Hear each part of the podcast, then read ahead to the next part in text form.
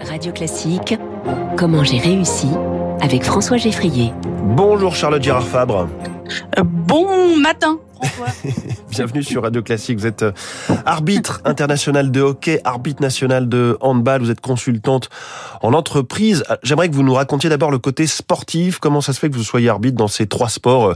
Certes, il peut y avoir des proximités, mais c'est pas, pas non plus la, la même chose entre du hand et du curling. Eh ben, parce que j'ai toujours fait du sport euh, depuis le plus jeune âge et j'ai jamais été monosport. Donc pour moi, il était euh, fort évident à un moment donné de switcher et de rentrer dans l'activité, non pas, euh, enfin, de, de, rentrer dans l'arbitrage de différents sports, non pas par l'activité, mais par la compétence, celle d'avoir un sifflet et un livre de règles. Hum la compétence, le siffret, le, livre de, règles. Alors vous avez été arbitre dans la ligue professionnelle masculine hein, pour ce qui est du hockey sur glace, mais aussi aux, JO, Jeux Olympiques de Sochi et de Pyeongchang en Corée. Vous nous racontez un peu?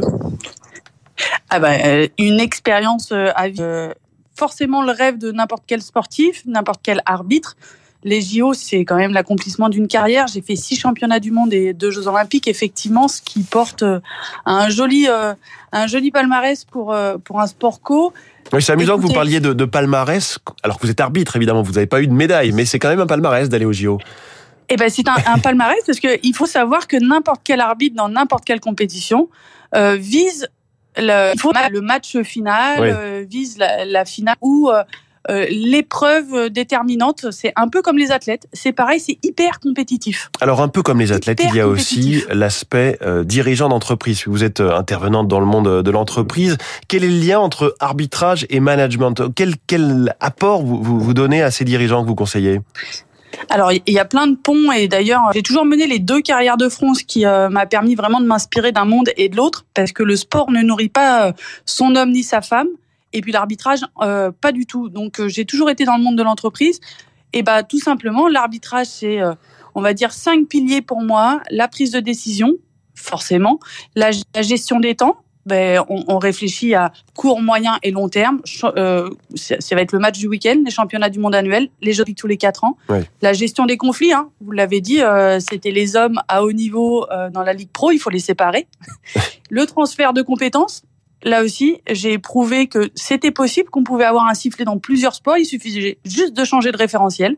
Et puis, euh, le dernier pilier, ça va être la mixité, la diversité, l'inclusion. J'ai été femme dans un sport d'homme, j'ai été arbitre dans le monde du sport. Je suis jamais dans la bonne case. Donc voilà, c'est ça ce que j'apporte. On va dire que le produit, c'est moi.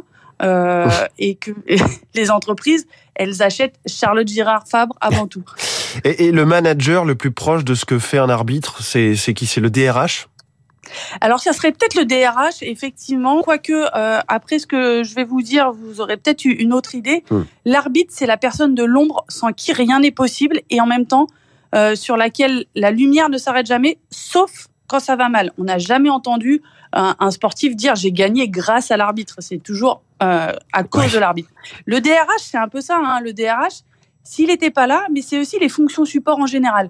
Si elles ne sont pas là, l'entreprise ne tourne pas, l'organisation est à plat.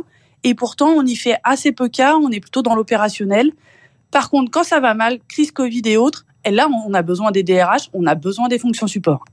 Parfois aussi, euh, l'arbitre, si je reviens au sport, mais ça va aussi aller avec le monde de l'entreprise, l'arbitre, c'est mieux s'il ne prend pas ou si elle ne prend pas une décision. Eh oui, euh, le, propre de l'arbitre, c'est de prendre une meilleure décision. Et euh, ne pas en prendre, c'est déjà une décision. C'est un peu philosophique. À, 6h30 du matin, euh, vous avez 4 heures. Mais effectivement, de prendre le flot du match, c'est aussi un peu comme un dirigeant d'entreprise. C'est des fois, je préfère que ça s'autorégule parce que je sens et j'ai le game management en moi. Vous avez le game management en, vous et vous vous dites, puisqu'on est dans les anglicismes, vous vous dites disruptive advisor, c'est-à-dire euh, ben, c'est un super titre hyper marketing. La preuve, euh, vous vous posez la question aujourd'hui. Euh, comme j'ai jamais été dans la bonne case, euh, je, je, vis de l'arbitrage, alors pas financièrement, hein, mais vraiment intimement. J'ai ce métier de disruptive advisor et j'ai cet engagement, cet engagement citoyen qui est, qui est ferraillé au corps. Donc disruptive, ça permet de tout mettre dedans et je fais plein de choses différentes qui va bien sûr de la conférence inspirante et motivationnelle, mais au change management, à euh, être ambassadrice de sport et citoyenneté, d'être secrétaire générale d'une fédération internationale. Voilà, disruptive, c'est tout et en même temps quelque chose qui interroge et ça, ça me va bien. Oui, vous étiez la semaine dernière, par exemple, au Conseil de l'Europe euh, à Antalya pour la conférence des, ministres euh, des Sports. Je me demandais en vous écoutant si certaines boîtes vous demandent d'emmener leur manager sur une patinoire, euh, s'équiper puis jouer une petite partie de hockey pour, pour appliquer autrement ce que vous leur avez transmis. Eh ben écoutez, ça m'est jamais arrivé, mais ça serait avec plaisir, même si logistiquement c'est un peu complexe, mais on pourrait y arriver. Euh, non, vraiment. Euh, de temps en temps, on me fait le reproche de pas assez parler de sport. Euh, de, prime abord, on se demande si je vais pas leur faire faire des pompes, mais non, c'est pas du tout ça. Vous y allez en survette avec un sifflet ou pas? Quand vous allez dans les tours à la défense des, fois, euh, j'arrive avec le sifflet. Effectivement, ça fait partie du folklore. Le survêt, euh, j'arrive à adapter quand même ma tenue vestimentaire au public que j'ai. Et vous savez que les DRH, des fois, ils sont un peu classiques. Tirés à quatre épingles, donc c'est ce que je comprends. La question rituelle dans cette interview, comment vous avez réussi avec ce parcours multifacette? Eh ben, j'ai réussi par l'engagement, l'engagement citoyen que je mettais, c'est-à-dire cet alignement euh, de dire, bah voilà, je suis quelqu'un, je suis dans le monde de l'entreprise, je fais du business, je fais de l'argent, mais avant tout, je veux être aligné et je veux surtout euh, aller vers vers mon mantra qui est l'expérience ne vaut rien si elle n'est pas partagée. Donc sport et citoyenneté, AFCAM, IFSO, euh, UNSS, je m'engage pour les autres, ce qui fait de moi quelqu'un authentique pour réussir. Ah, l'authenticité ce matin dans Comment j'ai réussi, celle de Charlotte Gérard Fabre. Merci beaucoup d'avoir été en direct ce matin avec nous sur Radio Classique dans Comment j'ai réussi. Il est ici dans 54.